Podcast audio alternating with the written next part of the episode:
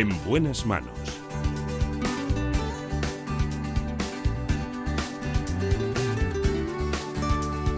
El programa de salud de Onda Cero.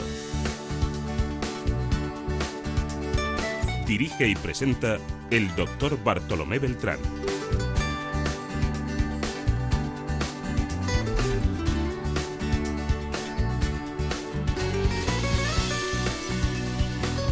Hola, muy buenos días. Aquí estamos para acompañarles en el ámbito de la salud.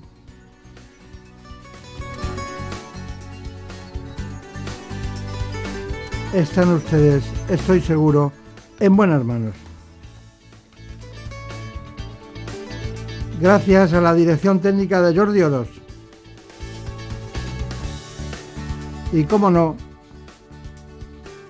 a la producción, la gran producción general de Marta López Llorente.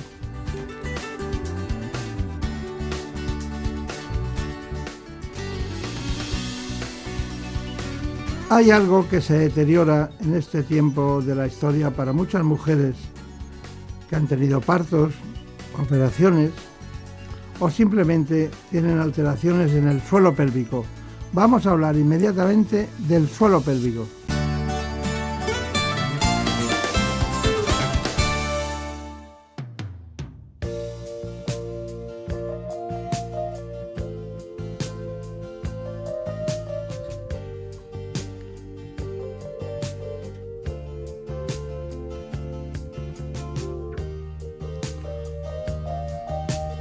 Aquí está Mariella Lilue, doctora, ginecólogo de la Clínica Palacios, para acompañarnos esta mañana para contar todo aquello que queremos saber del suelo pélvico.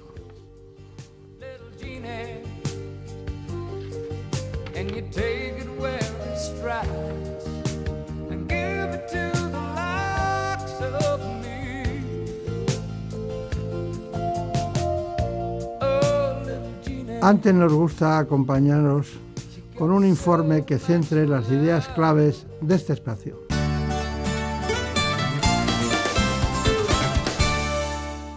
Para muchas mujeres el suelo pélvico es un gran desconocido y sin embargo es muy importante para su calidad de vida. Se trata de un conjunto de músculos y ligamentos que cierran el suelo del abdomen manteniendo la vejiga y la uretra, el útero y la vagina y el recto en la posición adecuada.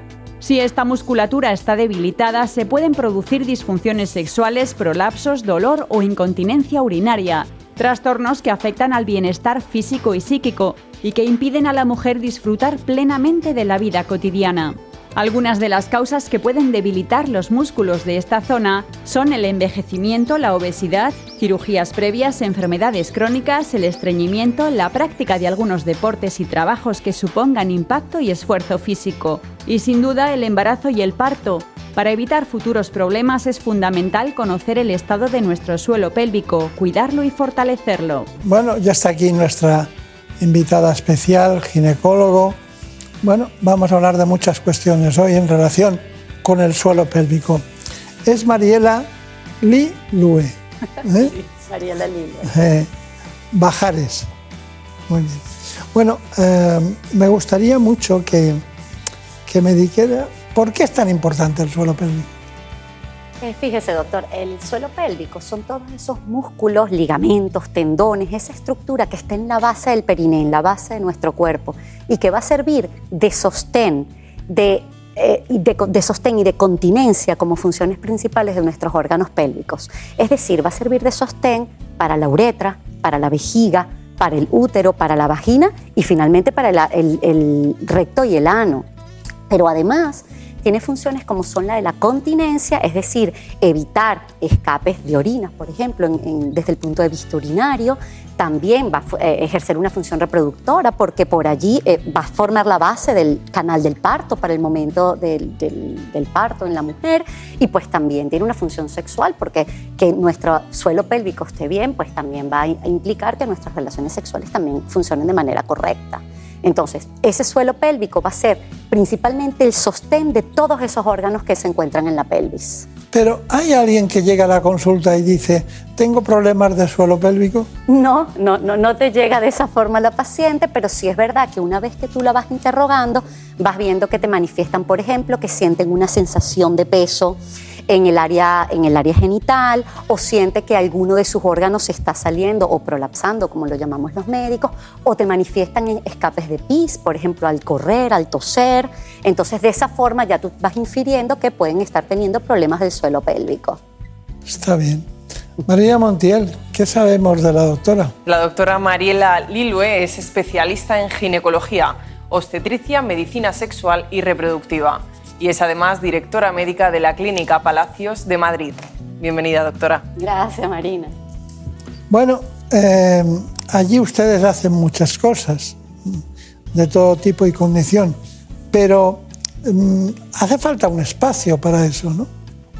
Bueno, eh, yo creo que lo principal para el diagnóstico correcto del suelo pélvico es una buena historia clínica, interrogar al paciente de forma correcta y en el espacio donde nosotros hacemos habitualmente nuestro control ginecológico, hacer una evaluación del suelo pélvico como le expliqué, evaluar que no haya prolapso de los órganos o cómo está la contracción de esos músculos pélvicos, eh, si hay escapes de pis o no hay escapes de pis en las mujeres, que te lo manifiestan, pero que también lo puedes ver dentro de la consulta.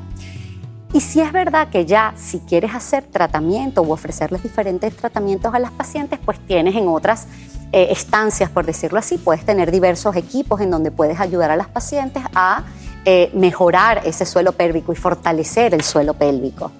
¿En qué circunstancias se resiente, situaciones, etapas, se resiente el suelo pélvico? Pues hay muchas, hay muchas. El embarazo es una de ellas. El aumento de peso de la mujer, pero no solo el aumento de peso de la mujer, sino el aumento del peso del útero, de la placenta, de ese feto, al, transcurrir los meses, va a hacer que haya una presión sobre ese suelo pélvico. El momento del parto, si existen o no existen desgarros. Entonces el embarazo es un momento en donde se resiente el suelo pélvico. Pero también hay otros momentos, por ejemplo, mujeres que tosen mucho, que tienen tos crónica, pueden hacer que, por ejemplo, tengan mayor incontinencia urinaria y que se debilite el suelo pélvico porque puede disminuirle la cantidad de colágeno. También en pacientes corredoras, por ejemplo, que hagan deportes de fuerza, que carguen mucho peso, también puede debilitar el suelo pélvico. En la menopausia, la menopausia porque además de la edad que pueda tener la paciente y si ha habido un aumento de peso en esta etapa de la vida, al haber una disminución de estrógenos durante la menopausia, todos los órganos del sistema geniturinario y de ese suelo pélvico tienen receptores estrogénicos y también se va a ver afectado en la menopausia. En pacientes con estreñimiento, por ejemplo, también se puede afectar. Entonces hay múltiples situaciones en donde podemos ver una afectación del suelo pélvico en nuestras pacientes. Claro. Bueno, pero usted no ha citado las cesáreas. ¿Se resiente una mujer con las cesáreas? Sí, sí, doctor, porque eh, es verdad que va a estar más resentida cuando hay un parto vaginal por todos los desgarros o episiotomías que pueden haber en el canal del parto, pero la mujer que, tiene una cesárea antes de la cesárea también va a tener el aumento de peso, también va a haber el aumento eh, del crecimiento de ese feto en el útero y ese útero con esa placenta, ese líquido amniótico y ese feto allí va a ejercer una presión sobre el suelo pélvico igual, independientemente que no tenga un, un parto vía vaginal. Entonces también el hecho del embarazo resiente el suelo pélvico independientemente de cuál va a ser la vía de terminar ese embarazo. Con partos vaginales se va a resentir más evidentemente. Claro, claro. Ya no digamos con, con la ventosa o con... Ah. Claro, con el uso de forceps, de ventosas, todo eso se resiente más aún. Claro, claro. Bueno, ¿y cuáles son las consecuencias del debilitamiento del suelo pélvico? Bueno, como, como hablábamos anteriormente, eh, puede existir descenso o prolapso de los órganos pélvicos, que los llamamos cistocele, colpocele. Eh, puede haber, por ejemplo, problemas con las relaciones sexuales porque hay menos eh, contracción de esos músculos perineales. También puede haber problemas con la continencia, sobre todo la incontinencia urinaria, que es muy frecuente en pacientes que tienen disfunciones de este suelo pélvico. Bueno, hay una, hay una cuestión y es que a nosotros nos preocupa el embarazo en relación con el suelo pélvico. Marina Montiel. Como ya les hemos adelantado, el embarazo y el parto son dos etapas en las que el suelo pélvico sufre mucho, porque además del peso del bebé, ciertas hormonas propias de la gestación, como la relaxina, provocan lasitud en ligamentos y músculos. Les contamos ahora esta relación entre embarazo y suelo pélvico. El embarazo es el periodo que transcurre entre la implantación del cigoto en el útero hasta el momento del parto. Son de 38 a 40 semanas en las que se producen en la mujer ciertos cambios fisiológicos, metabólicos e incluso morfológicos, encaminados a proteger, nutrir y permitir el desarrollo del feto. En este tiempo se deben realizar periódicamente revisiones para controlar el estado de salud de la madre y el bebé y prevenir o detectar a tiempo posibles complicaciones. También hay que revisar y cuidar otras estructuras cercanas al útero como el suelo pélvico, ya que a medida que avanza el embarazo, la presión que ejerce el bebé por su tamaño y su peso pueden debilitarlo. Además, el estreñimiento que a menudo sufre la gestante puede contribuir a que surjan disfunciones en esta zona. Y por supuesto, durante el parto se produce también una gran distensión de estos músculos. Por ello, los expertos recomiendan ejercitarlo tanto de cara al expulsivo como al bienestar tras el parto. ¿Es posible que la incontinencia urinaria sea la patología uroginecológica más frecuente? Sí, yo creo que desde el punto de vista de nuestra consulta ginecológica, la patología urinaria que más nos llega es la incontinencia urinaria, entendiéndose, como la pérdida involuntaria de orina que siempre tenemos que interrogar a la paciente para saber si se trata de una incontinencia de urgencia, de esfuerzo, que es la eh, de urgencia, de esfuerzo o mixta. Y que la que más vamos a poder solucionar desde la consulta ginecológica es la incontinencia urinaria de esfuerzo. ¿Hay muchos tipos diferentes de incontinencia urinaria? Sí, eh, urgencia, esfuerzo, que es la que eh, ocurre cuando la paciente, por ejemplo, tose, estornuda o tiene que salir corriendo y en ese momento tiene el escape de pis, o a veces algunas mujeres te manifiestan que tienen ambos tipos de incontinencia. Y es importante evaluarlos para saber qué tratamiento podemos ofrecerles. y dígame, ¿el deporte es beneficioso? Vamos a ver, los deportes de eh, correr, los deportes de impacto. Digo para el suelo pélvico, ¿eh? Ah, vale, sí. Eh, eh, deportes de impacto y de fuerza pueden causar problemas de incontinencia y de suelo pélvico, pero hay deportes, hay ejercicios específicos del suelo pélvico que lo pueden ayudar a fortalecer. Por ejemplo, como nombraba la doctora, los ejercicios de Kegel y también en pilates, todo este tipo de, de, ejercicios pueden ayudarnos a fortalecer el suelo pélvico y que lo puede hacer la mujer diariamente, de hecho.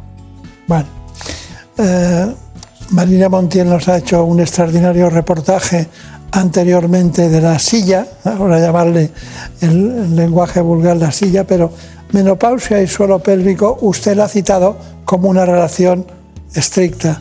Vamos con ello. Además del embarazo y el parto, la menopausia es otra de las etapas más delicadas para el suelo pélvico y esto se debe a la caída de los estrógenos, pero también al propio envejecimiento. Ambos factores contribuyen a la pérdida de tono, fuerza y elasticidad de los tejidos. Se lo contamos con más detalle.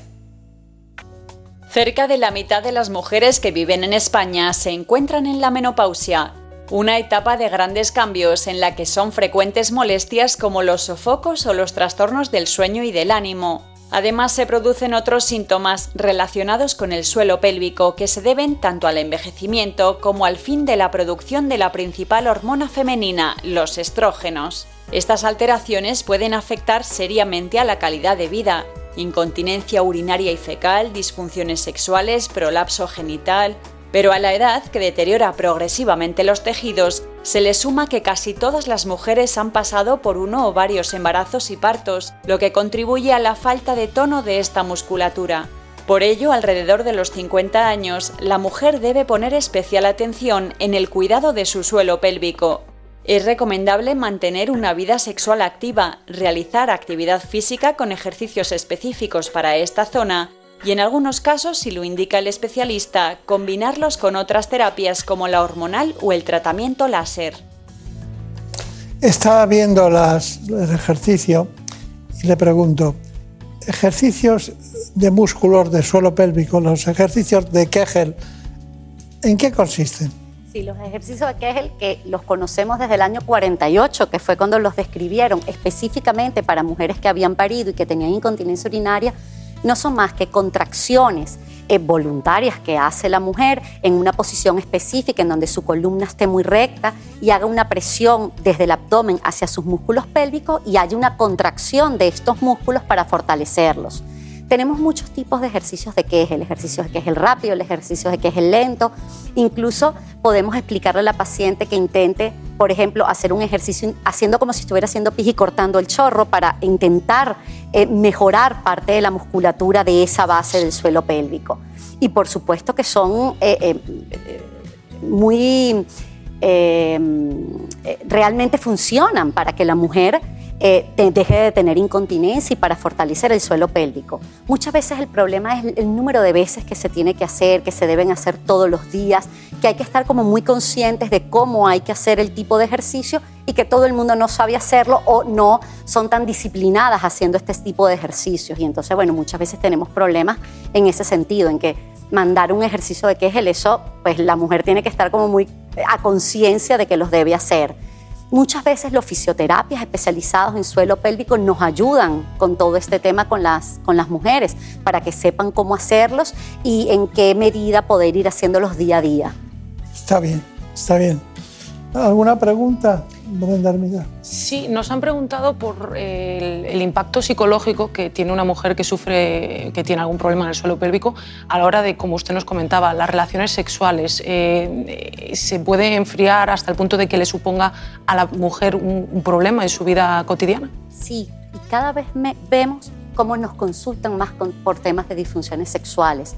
Eh, por ejemplo, la incontinencia urinaria es un problema importante que afecta la calidad de vida tanto de la mujer como tal. Imagínate que estés en la calle y es que no puedes llegar a un baño o que estés corriendo a buscar a tu bebé, por ejemplo, y, que tengas un problema de incontinencia, pero que además esto te suceda durante las relaciones sexuales o que tengas problemas por las relaciones porque tienes falta de contracción de este suelo pélvico. Entonces, si cada vez más nos, nos consultan por el tema de disfunciones sexuales, por temas de suelo pélvico. Pero en suelo pélvico eh, quería preguntarle, cuando alguien nota dolor, ¿qué tiene que hacer? Bueno, lo primero va ir al médico, ir a su ginecólogo para ver qué es lo que está sucediendo, porque puede ser algo muscular, Puede ser una disfunción del suelo pélvico por un prolapso, por ejemplo, o disenso de esos órganos del suelo pélvico, pero también puede ser algo neurológico, que porque todo eso está con nervios, o sea, es músculo, fascia, ligamentos y nervios, y puede ser un problema de ligamentos o nervios que esté afectando el suelo pélvico. Entonces, lo principal, consultar con su ginecólogo. Claro. Y dígame, eh, cuando, cuando se hace un proyecto, un plan de suelo pélvico, ¿cuántos son ustedes? Bueno, nosotros en la clínica somos varios, está el doctor Palacios, estoy yo, está la doctora Marieta Ramírez, que también se especializa en suelo pélvico, y habemos tres ginecólogas más, todos podemos hacer una evaluación de suelo pélvico y ya una vez que hemos tenido un diagnóstico o acercados hacia un diagnóstico, pues entonces tomamos la decisión de quién va a hacer los diferentes tratamientos de suelo pélvico. Eh, yo creo que a todo paciente con un problema de suelo pélvico, lo primero es hacerle un buen diagnóstico, después si hay una disfunción, una debilidad del suelo pélvico, enseñarle a hacer los ejercicios de Kegel o incluso indicarle una fisioterapia bien reglada para que los pueda hacer de forma correcta y si nada de eso ha funcionado o sencillamente la paciente sabe que no los va a hacer, pues ofrecerles otros tratamientos regenerativos que tenemos en este momento, como son la silla o bien sea tratamiento láser, depende de cada caso. Y todo eso lo podemos ofrecer evidentemente en la clínica. ¿Y cómo funciona el tratamiento láser en este caso? Sí, el tratamiento láser es que a través de calor va a haber una regeneración de ese colágeno, pero también de la vascularización de la vagina, se, se aplica vía vaginal ¿Y qué es lo que sucede? Que esa regeneración del colágeno, de las fibras elásticas, de la elastina y de la vascularización va a hacer que aumente. Si esa paciente tenía sequedad, va a aumentar su lubricación, va a tener menos dolor durante las relaciones, pero también va a ayudar a posicionar parte de los órganos del suelo pélvico. Es decir, pacientes con pequeños prolapsos o con incontinencias leves van a poder mejorar también con el tratamiento láser. Entonces tú le puedes ofrecer varias alternativas y combinarlas, como bien decía también en el vídeo en la, doctora. Puedes combinar tratamientos para el suelo pélvico. Claro. Bueno, eh, ¿tenemos alguna pregunta, eh, Marina Montiel o Brenda Armida? ¿Alguna pregunta? Pues eh, nos comentaba que lleva un tiempo haciendo tratamientos, ejercicios para fortalecer el suelo pélvico, si es posible que esta zona esté fortalecida además o no. Bueno, eh, eh, puede ser temas de vaginismo, que son problemas eh, en donde hay una contractura involuntaria del suelo pélvico y que ya derivan en otras patologías. pero por una contractura o sea, ejercicios de Kegel o por la silla, por ejemplo, que a la final son como si hicieras mil ejercicios de Kegel sentados cuando estás en la silla. Que vayas a tener una patología es poco probable. Gracias. Me estaba comentando algo en relación con la incontinencia urinaria, ¿no? Sí, que también lo hemos mencionado un montón. Además dice que es una de las principales causas de, consulta. Nos ha preguntado una mujer que está embarazada, eh, ha notado que ha empezado a sufrir de este problema. Ella nos pregunta, ¿esto se va a solucionar solo? o ella va a tener que poner una solución? Y si ella tiene que poner una solución, ¿cuál sería la más adecuada para, para este caso?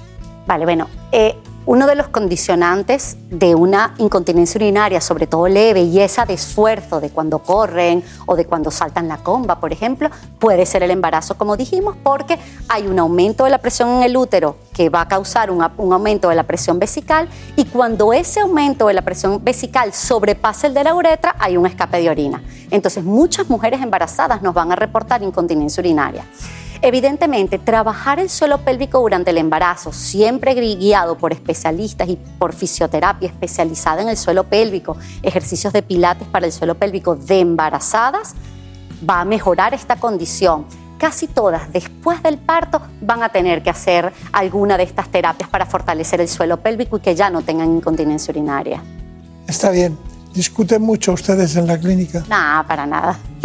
la verdad que no. Siempre eso de he visto un caso que me ha llamado la atención por esto o por lo otro. Bueno, bueno, discutir en el buen sentido sí, pero discusión de nada, nada. Aquí siempre discutimos en el buen sentido. Ah, vale, fenomenal. Sí, hombre, sí, nosotros eh, muchas veces casos clínicos, sobre todo los un poco más complicados, pues los hablamos entre los doctores que llevamos ese tipo de casos y, y llegamos a un consenso en cuál es el tratamiento que va a favorecer más a esa mujer. ¿Cuál es su conclusión? Bueno, mi conclusión es que el suelo pélvico em, es una parte de nuestro cuerpo que es muy importante, que debemos tenerla en cuenta, pensar que ya está allí y que existe y que tenemos que saber cuáles son los factores de riesgo para tener eh, eh, problemas o disfunciones de ese, suelo pélvico y saber que hay formas de mejorarlo y de fortalecerlo para evitar pues esa disfunción del mismo. Para evitar pues eso, eso no es de aquí. Evitar pues, ¿no? Vale. aquí. La doctora Lilue ha, estado aquí por primera vez. Sí. Se lo agradecemos mucho y sobre todo que dé recuerdos a todos los compañeros de la clínica, especialmente al doctor Santiago Palacios. Muchísimas gracias y hasta pronto. En buenas manos. El programa de salud de Onda Cero. Dirige y presenta el doctor Bartolomé Beltrán. Es lógico. Murprotec, empresa líder en la eliminación definitiva de las humedades, patrocina la salud en nuestros hogares. Un día descubres que tienes humedades en techos, paredes, están por todas partes. ¿Qué puedes hacer? Llama a Murprotec. Llama, al 930 1130 o entra en murprotec.es. Si con las humedades te las tienes que ver, ¿qué puedes hacer? Llama a Murprotec. 930 1130. Murprotec. Cuidando tu hogar, cuidamos de ti. En buenas manos. El programa de salud de Onda Cero.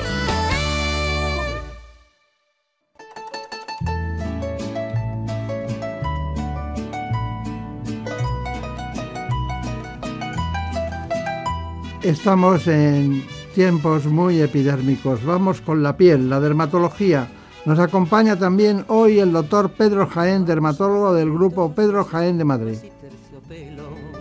Yo con un recrujir de almidón y tu serio y altanero. La gente nos mira con envidia por la calle. Murmuran los vecinos, los amigos y el alcalde. Dicen que no se estila ya más ni mi peinetón ni Pero sí se estila en este tiempo tener la piel como toca, hidratada y, como no, con aquellos aspectos que, sin llegar a la quemadura, por supuesto, y con la protección solar adecuada, nos tiene que acompañar durante el verano. Hoy lo hace el doctor Pedro Jaén, que es dermatólogo del Hospital Ramón y Cajal de Madrid y fundador del grupo dermatológico Pedro Jaén.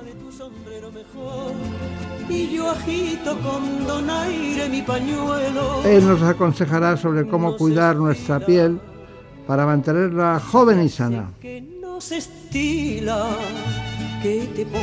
Pero en este programa lo que sí se estila es el informe que nunca nos olvidamos.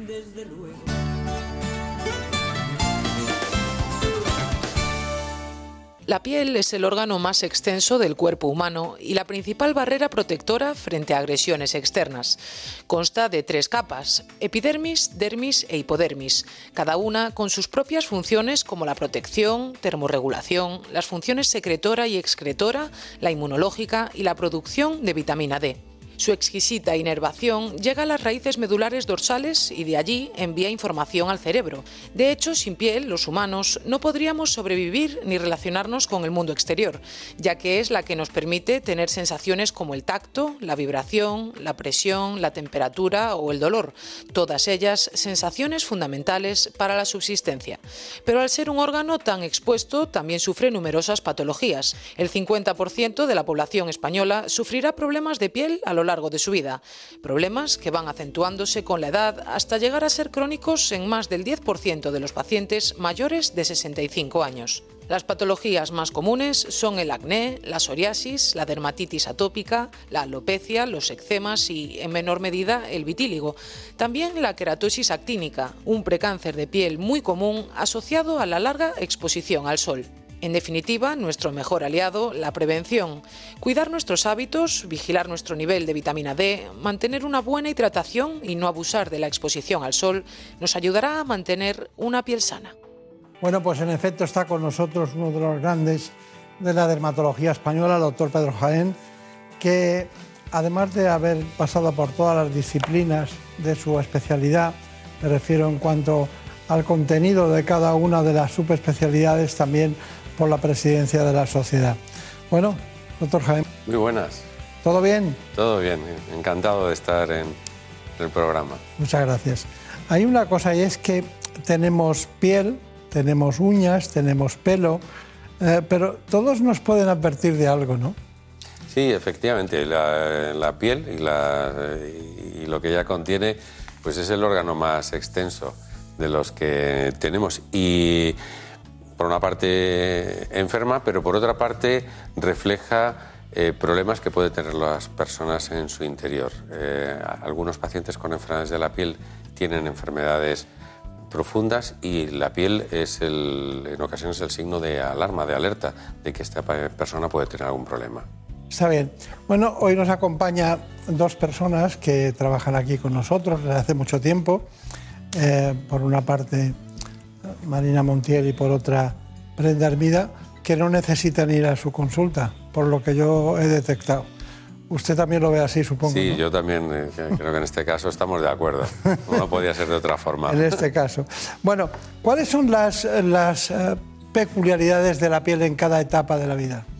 Bueno, eh, la piel en la infancia tiene todo el recorrido vital, es, una piel que se regenera con muchísima facilidad, que enferma habitualmente de forma leve y que eh, comienza su andadura y, es bueno eh, preservarla del ambiente, de los daños que puede sufrir eh, pues, eh, desde la radiación ultravioleta, las quemaduras solares.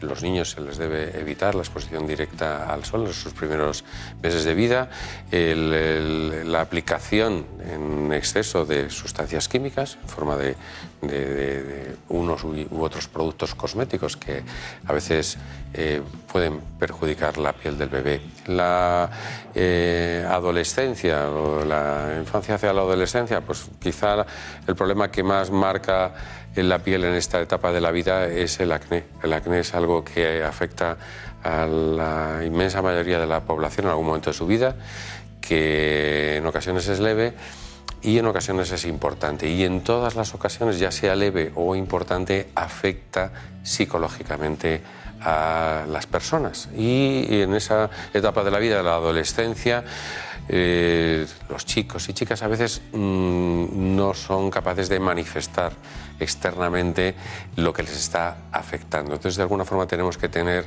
la, la visión de anticiparnos a esa situación y ya que tenemos herramientas muy eficaces para mejorar esa patología, ponerlas al servicio de los pacientes. Pues yo cada vez que tengo acné o un comezón estoy encantado de la vida. ¿eh? bueno, es un, es un signo de, juventud, efectivamente.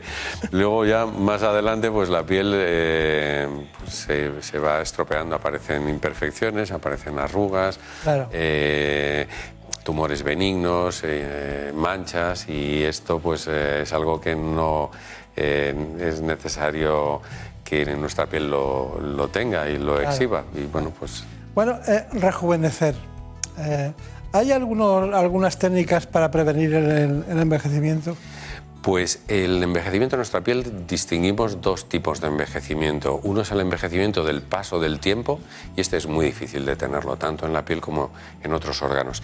Y hay un envejecimiento, tiene que ver con el paso del tiempo, pero es un envejecimiento acelerado por factores externos que hacen que nuestra piel envejezca de forma más rápida a grandes rasgos los principales elementos externos pues son eh, elementos oxidantes, la radiación ultravioleta, el sol, el tabaco, otros eh, eh, químicos, sustancias ambientales, el propio estrés de la vida.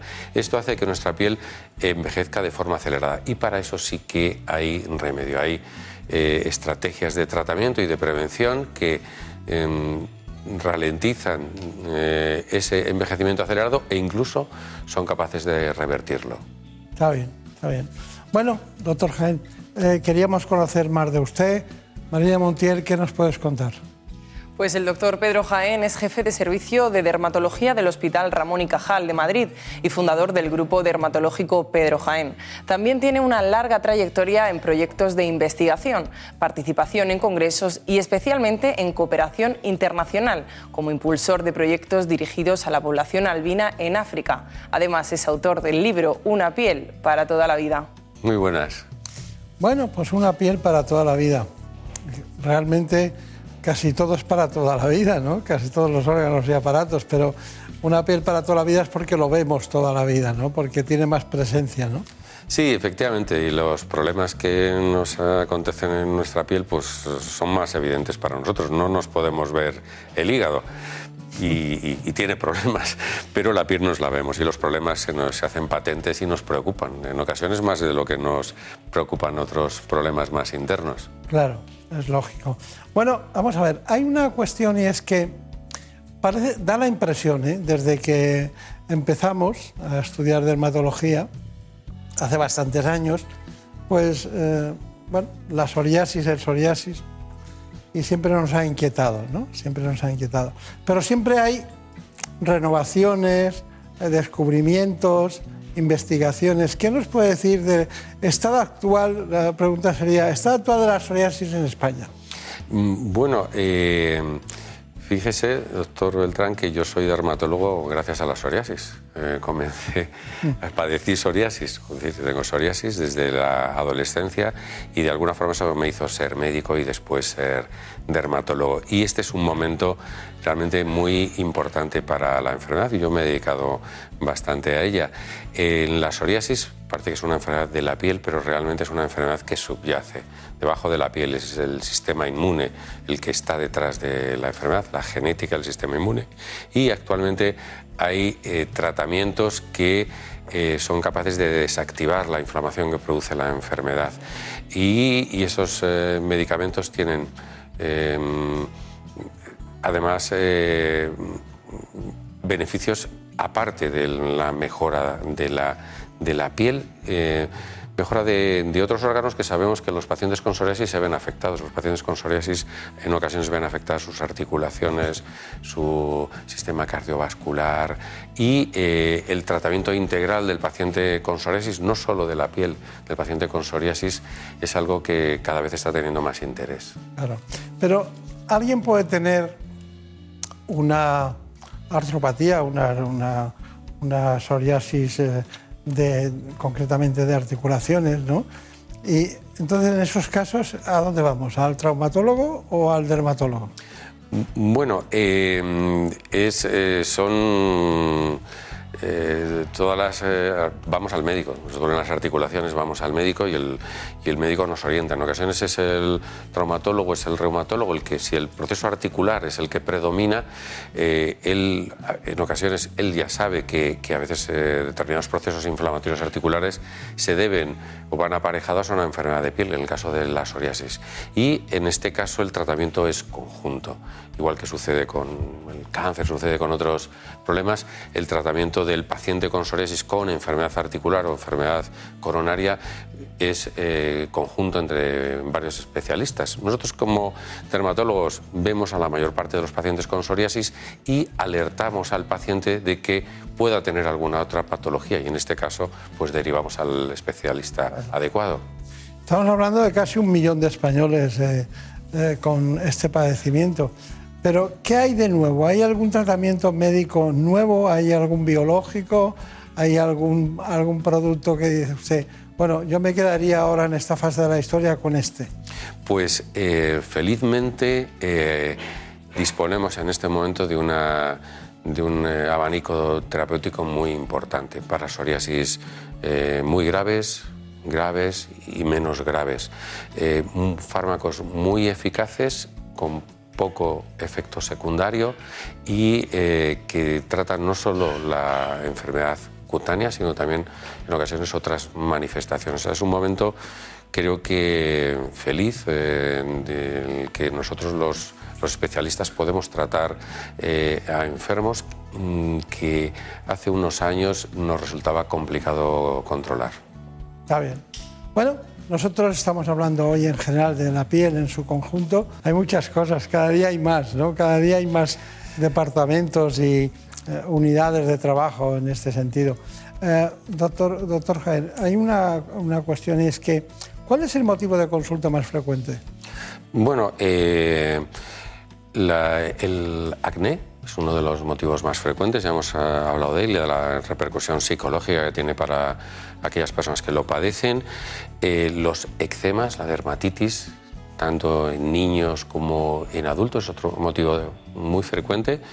Otras enfermedades inflamatorias, la psoriasis es un motivo de consulta frecuente, la caída del pelo, la ausencia de, los problemas relacionados con, el cabello también es otro motivo muy frecuente y el, eh, el cáncer de piel, no tanto el cáncer de piel como el precáncer de piel. Han hablado de la queratosis actínica, del daño solar, todo lo del daño solar eh, mm, que pone a nuestra piel en el, camino de padecer en algún momento el cáncer de piel y el diagnóstico precoz y el tratamiento efectivo de esta patología también es un motivo de consulta muy frecuente.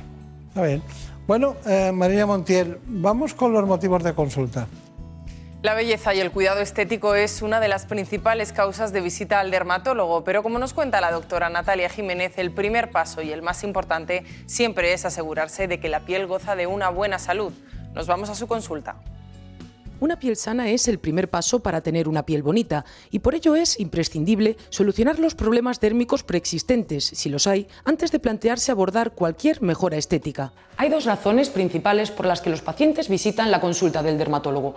Por una parte, enfermedades en la piel como manchas, acné, psoriasis u otras patologías y por otra, las consultas de carácter estético en las que los pacientes buscan principalmente mejorar la calidad y apariencia de su piel. Suele ser una mujer general en edad media que está preocupada tanto por la salud de su piel como por los primeros signos del envejecimiento. Sí que es cierto que a veces los motivos de consulta relacionados con arrugas, temas estéticos, aunque vayan enfocados por esa vía, siempre nosotros le damos un enfoque médico. Dentro del que destacan los siguientes motivos de consulta. El acné, en épocas como el otoño suele empeorar. También la rosácea, sabemos que es una enfermedad que recuerda bastante al acné. El uso de mascarillas está empeorando mucho esta patología.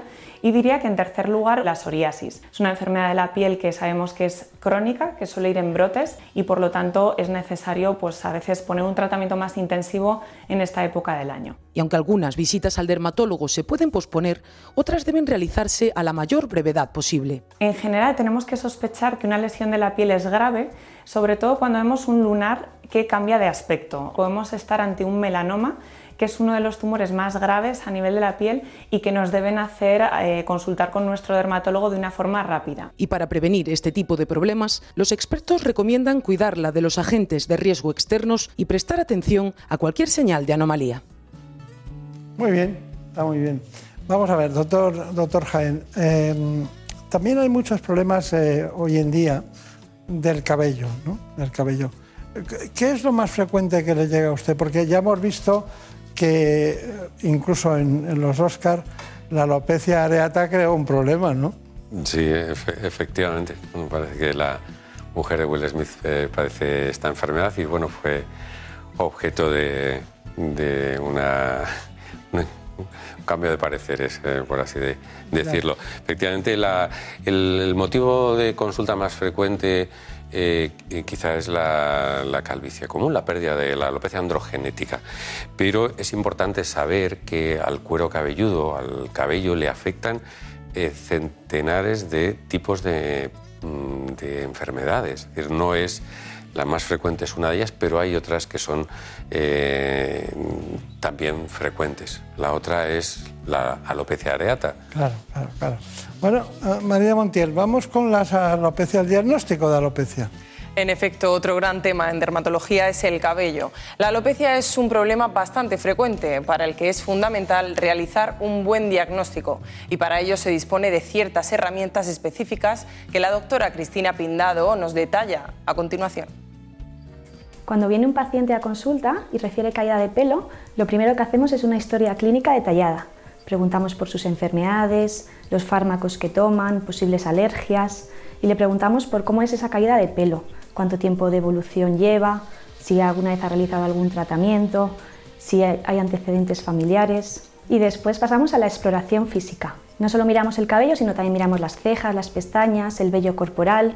Y una vez realizada la exploración clínica pasamos a realizar una tricoscopia, Gracias al microscopio o tricoscopio digital podemos ver de una manera no invasiva cómo es la caída de cabello del paciente. Nos permite ver el cuero cabelludo, es decir, la piel de la cabeza, ver si hay inflamación, si hay enrojecimiento, si hay descamación y también podemos ver cómo es el folículo piloso, el tallo piloso. Hoy día es fundamental el uso del tricoscopio digital, dado que hay más de 100 tipos de alopecia y muchas de ellas pueden parecerse, pero no tendrían el mismo tratamiento.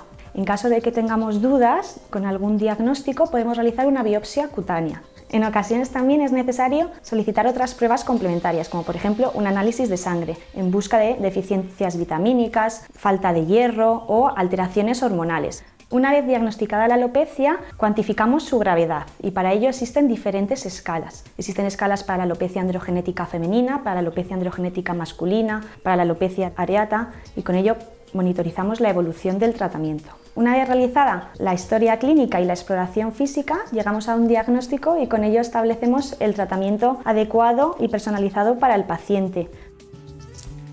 Bueno, no se puede explicar más en menos, en menos tiempo.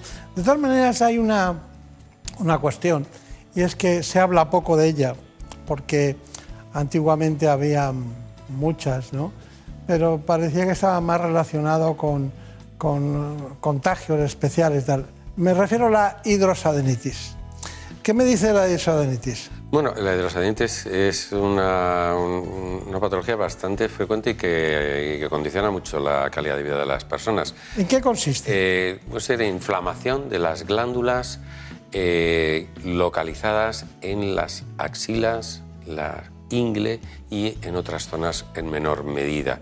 Y eso produce inflamación. Son los, eh, hay una, el, clásico golondrino, la inflamación de esta, de las de esta zona, hemos hablado mucho de ellos, pero que en no pocas ocasiones afectan eh, de, forma muy intensa y, tienen un tratamiento difícil y a veces de forma muy extensa también, alterando mucho la calidad de vida de algunas personas.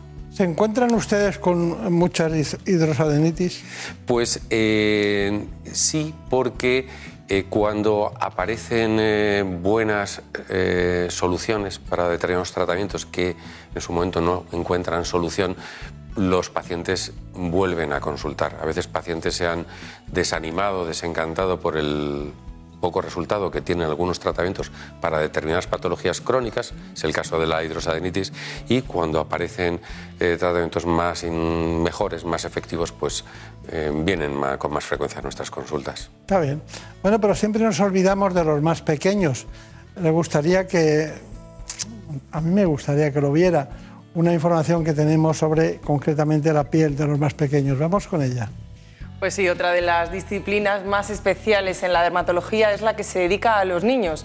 Nosotros hemos estado con la doctora Cristina García Millán para conocer la unidad de dermatología pediátrica y descubrir cuáles son los principales problemas que sufren en la piel los más pequeños.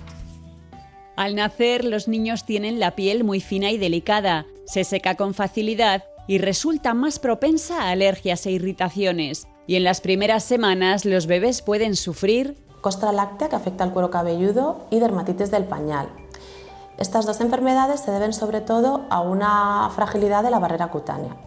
Y también en las primeras semanas de vida podemos ver acné neonatal.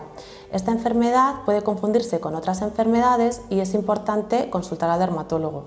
Además, en los años posteriores, los padres suelen consultar al dermatólogo por otros motivos. Los más frecuentes son los eczemas, las infecciones por molusco contagioso, infecciones por verrugas víricas, afectaciones en el cuero cabelludo, como dermatitis seborreica, y algunas afectaciones en las uñas. Pero en la infancia el principal problema de la piel es sin duda la dermatitis atópica. Que puede afectar a un 20, incluso un 25% de niños en edad escolar.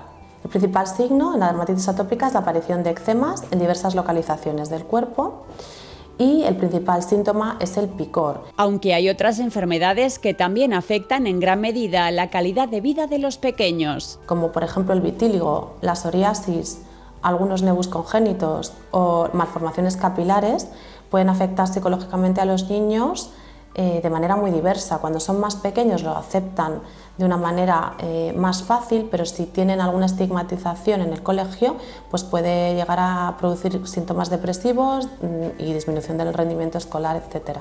Lo que está claro es que la radiación solar es una gran enemiga de las pieles infantiles y por eso... Teniendo en cuenta que el 80% del daño solar se produce antes de los 18 años, es muy importante proteger a los niños del sol completamente con un fotoprotector a ser posible físico o que tenga, sea resistente al agua, camiseta y gorra. Padres y dermatólogos aliados para cuidar la piel de los pequeños de la casa.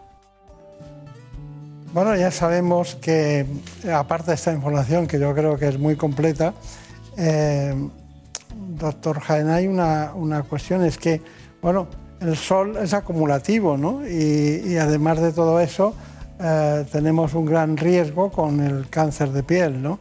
¿Qué me dice del melanoma y del cáncer de piel? Bueno, el cáncer de piel es el cáncer más frecuente de nuestro organismo.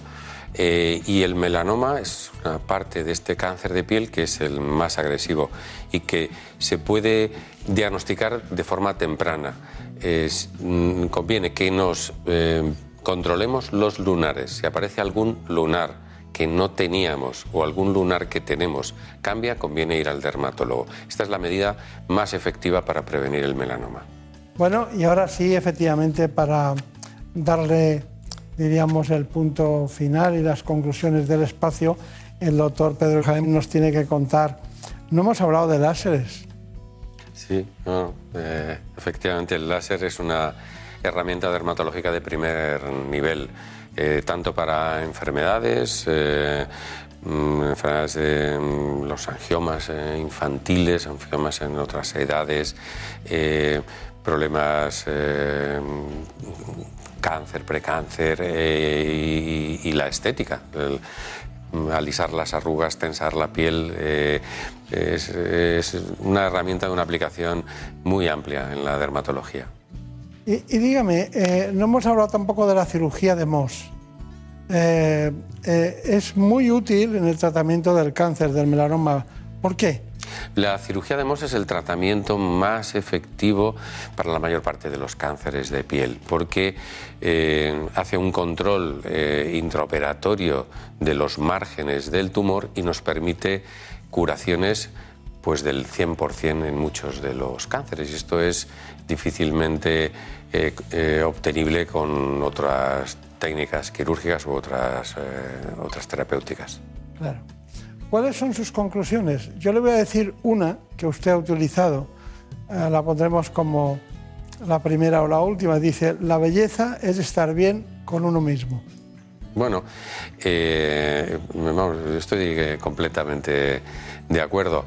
la belleza se tiene que asentar sobre la salud y, en ocasiones por por intentar perseguir la belleza, la mejoría estética, ponemos en riesgo la salud de, nuestros pacientes. A veces eh, tratando de forma inadecuada manchas que pensamos que solo tienen una repercusión estética y detrás de ellas hay un melanoma. Sabemos que a veces se, tratan inadecuadamente melanomas mm, sin diagnóstico o eh, pues otro ejemplo pueden ser la, eh, el uso de materiales de relleno que pueden provocar reacciones adversas en los pacientes. El no saber sobre el terreno en lo que eh, asientan los, materiales de relleno, el no utilizarlos adecuados o, no utilizarlos adecuadamente pueden ocasionar problemas. Una pregunta que nunca le he hecho. ¿Los tratamientos estéticos pueden dejar secuelas que a ustedes les preocupan? Sí, eh, sin duda. Y no sé, voy a compartir algo que tampoco he compartido nunca. Eh, yo tengo una preocupación por el empleo de tratamientos estéticos en personas muy jóvenes y tratamientos estéticos personas que van a tener muchos años por delante y que esos tratamientos estéticos inadecuados y de forma temprana pueden eh, traer consecuencias, van a traer consecuencias con las que va a ser complicado lidiar. Bueno, pues doctor Gain, bueno, ya lo sabe, esta es su casa. Siempre que viene nos avisan eh, concretamente y nos dicen, recibiremos llamadas diciendo que, que bien estuvo tal tema o tal otro, no sabía esto, no sabía lo otro.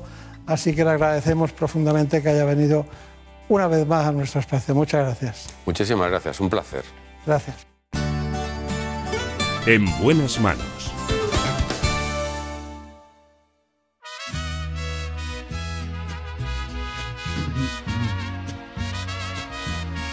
Ha llegado el momento de que nuestros compañeros de los servicios informativos nos acompañen con las noticias que se han producido en la última hora en España y en el mundo.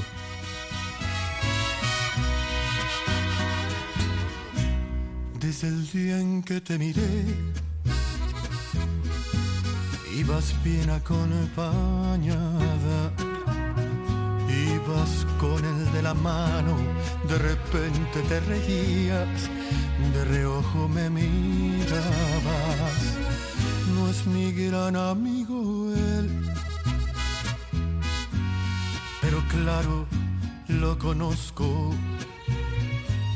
Y no suelo ser aquel que no le importa con quién. Trato de ser respetuoso. Ay, pero ver tantito es la única vez que te voy a contar mi secreto. Si no tuvieras compromiso, te perdería el respeto. Y si no fuera un caballero, te lo juro, te arrancaba de sus brazos sin pensarlo ni un segundo. Eres la mujer que más me gusta en el mundo, pero tengo respeto por ese suertudo. Y si no fuera un caballero, te robaba y no un beso, sino toda la semana hacerte el amor hasta que te cansarás. Pero soy un caballero y mejor, mejor no te digo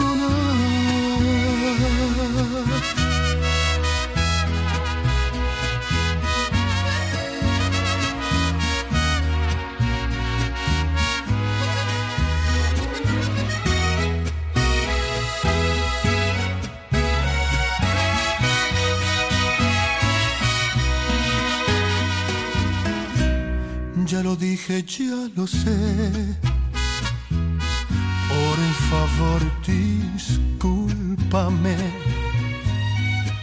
Pero al menos ya lo sabes, que si vas yo voy también, ya mejor me callaré.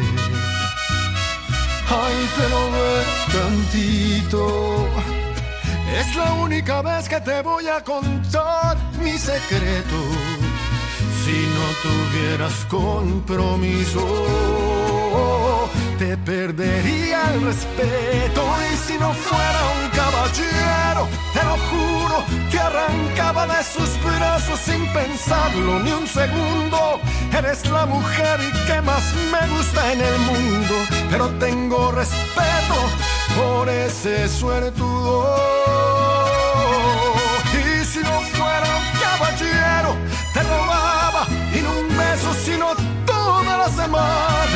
Para hacerte el amor hasta que te cansarás. Pero soy un caballero y mejor, mejor no te digo nada.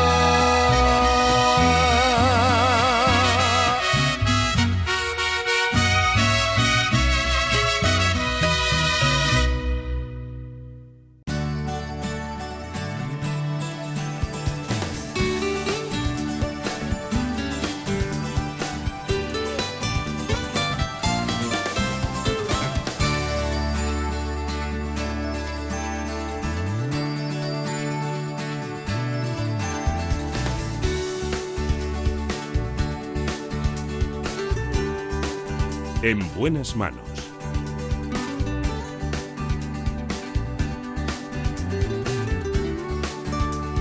El programa de salud de Onda Cero. Dirige y presenta el doctor Bartolomé Beltrán.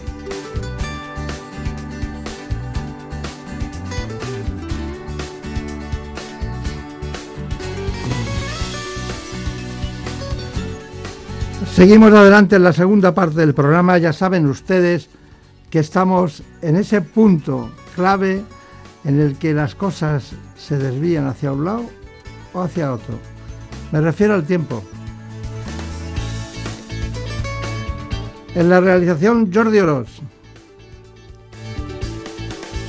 Hoy nos acompaña además la gran Gabriela Sánchez.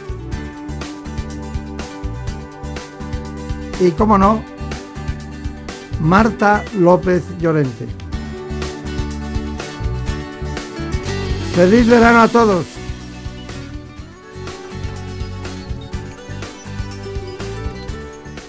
Porque vamos a hablar de la depresión.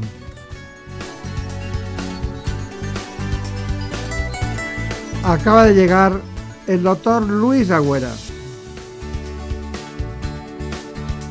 Es profesor del Hospital Universitario 12 de Octubre de Madrid. También de la Complutense. Es un gran experto en psicogeriatría.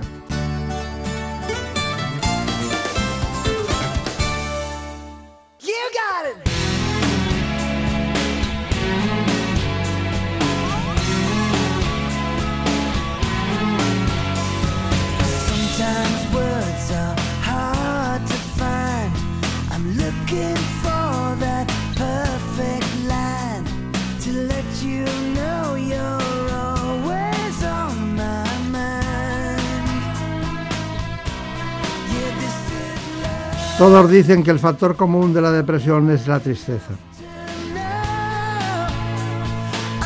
Ponemos la alegría correspondiente a este espacio y les dejamos con este informe.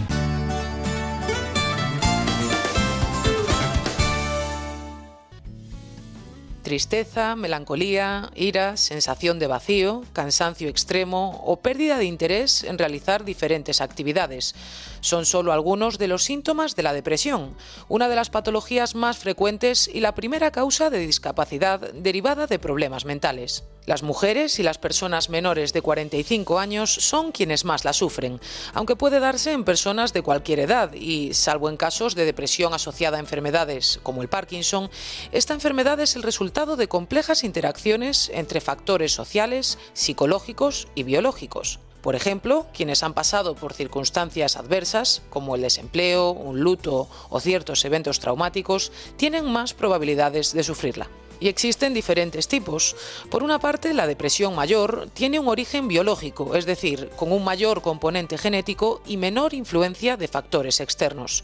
Sin embargo, la depresión reactiva está causada por una mala adaptación al contexto y los eventos estresantes. Otro tipo es la distimia, que, relacionada con el estrés prolongado, es un cuadro depresivo menos intenso, pero más duradero en el tiempo y más discapacitante que los anteriores. Y por último, la depresión enmascarada, que en vez de manifestarse con los síntomas habituales, se presenta en forma de molestias orgánicas o somatizaciones. En cuanto al tratamiento, existen diferentes alternativas como la psicoterapia o el uso de fármacos que se personalizan y adaptan a las necesidades individuales de cada paciente.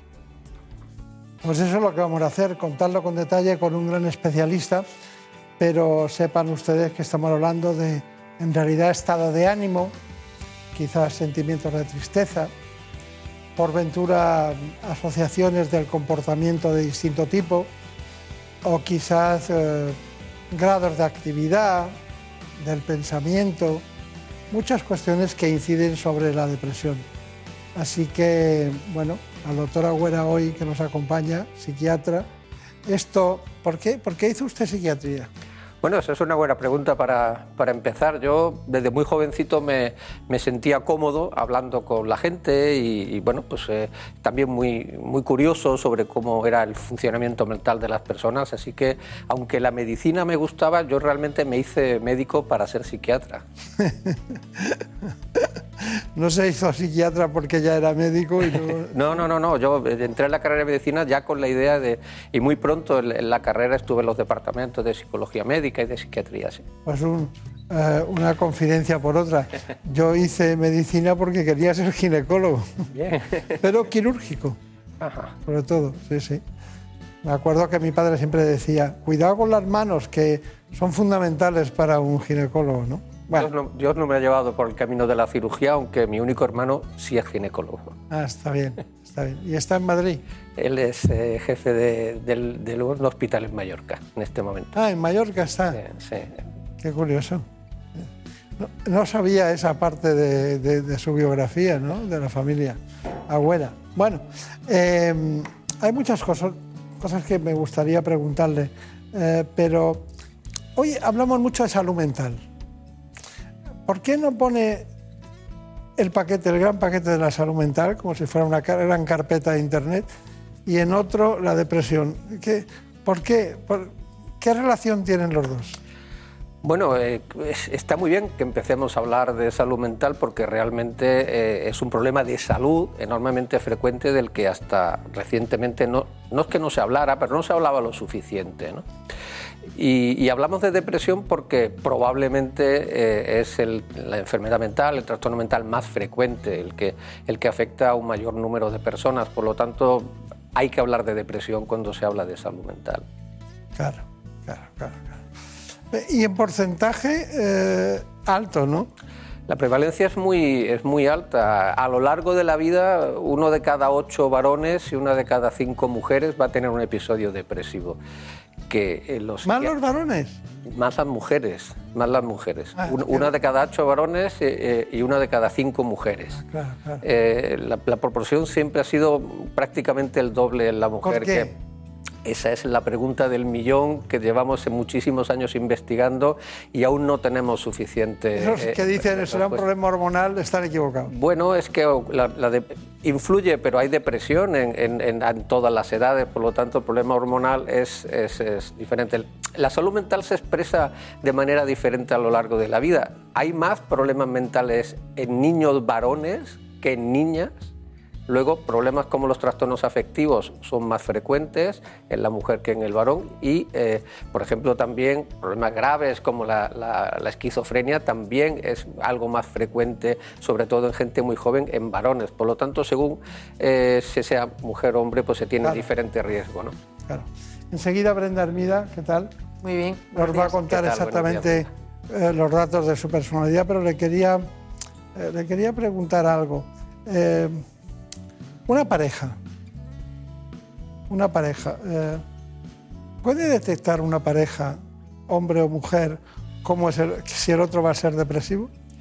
Si va a serlo, no, pero desde luego sí que con frecuencia eh, la- las personas muy cercanas eh, tienen un papel extraordinario para a la hora de detectar los problemas, porque muchas veces no lo queremos reconocer, no queremos reconocer que tenemos cambios en nuestro funcionamiento, sin embargo, quien está muy cerca, que puede ser la pareja, lo puede detectar.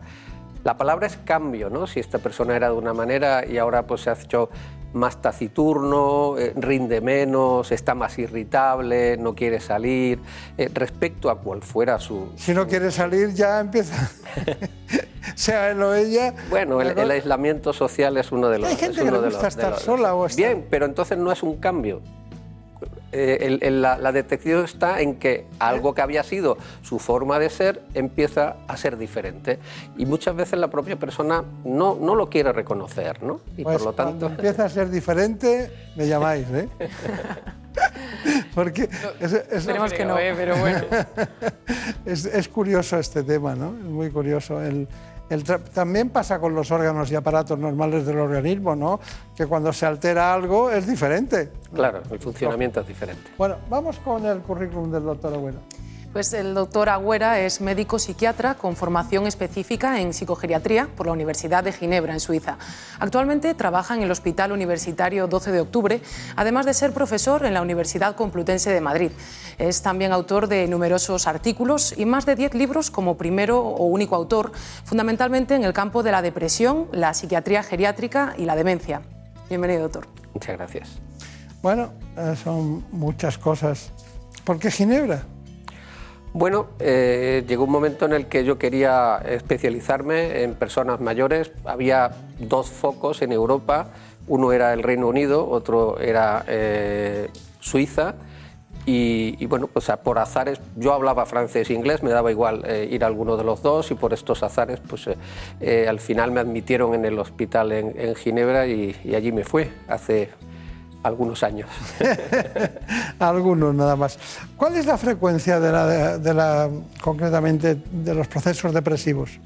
Bueno, eh, eh, hay que decir que eh, si, no- si nos vamos a cifras, les sorprenderá que les diga que quizás en España haya en este momento 5 millones de personas con, con- con un problema depresivo. Otra cosa es que esas personas consulten y que el problema se detecte en el ámbito sanitario. Probablemente consultarán la mitad y, estén eh, en el ámbito sanitario, pues a lo mejor entre un millón, un millón y medio, que es una cifra muy elevada, ¿no? Y, bueno, pues eh, quizás eh, en la atención primaria, pues un 20% de las personas que acuden, no por la depresión, pero que acuden al médico de atención primaria, pueden tener detrás un trastorno depresivo.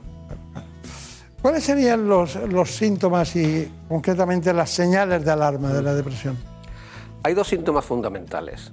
Uno es la tristeza, pero no siempre es aparente. Por ejemplo, las personas mayores expresan menos tristeza, ¿no? Eh, pero desde luego es uno, es uno de los síntomas. Y el otro es lo que en medicina se llama anedonia, que es decir, la incapacidad de disfrutar de las cosas. Cada uno le gusta lo que sea, unas cosas, otras. Ya pero- sabéis, ya sabéis. ¿eh? cuando, cuando esa persona deja de disfrutar de, de aquellas cosas que le habían producido placer, eh, a pesar de que las tenga, ¿no? pues eh, eh, es un síntoma fundamental. Luego, claro, hay síntomas asociados como problemas de sueño, despertarse muy pronto por la mañana, pérdida de apetito, pérdida de peso, Es muy vulnerable a la depresión. Todos tenemos una eh, vulnerabilidad y venimos de fábrica con ella. Es una vulnerabilidad genética y algunas personas es muy, son muy vulnerables porque tienen personas en la familia, hay un componente genético en los trastornos afectivos y otras personas pues, son más resistentes a la depresión. Y luego está lo que nos ha pasado. Lo que nos ha pasado de niños y si hemos tenido una infancia no diré feliz, pero una infancia en la que nos han querido, en la que hemos eh, tenido un desarrollo normal, eso nos prepara para defendernos de- de mejor después. Y si hemos tenido una mala infancia, la vulnerabilidad aumenta. E indudablemente, una persona que tiene eh, mucha vulnerabilidad, pues con muy pocos desencadenantes sociales que le ocurran, puede desarrollar un episodio depresivo. ¿Qué hacemos con este espacio, ¿no? En la reunión que tenemos de, de todo el equipo, ¿no? Y la Villalta, eh, Elena Fredes Puyol, Marina, Brenda, bueno, estábamos trabajando y dijeron, bueno, pues vamos, vamos a segmentar por edades, ¿no? Vamos a hacerlo por edades, que es una buena fórmula. Una buena idea. Y, está, y está muy bien.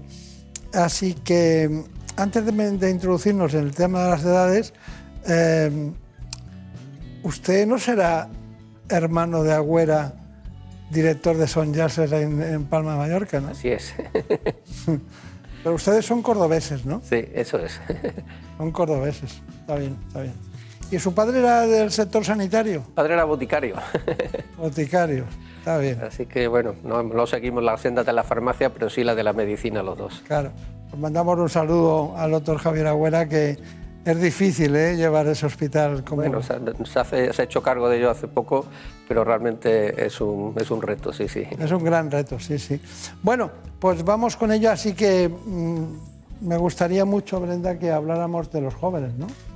La depresión es una enfermedad de la que no se escapa ninguna franja de edad.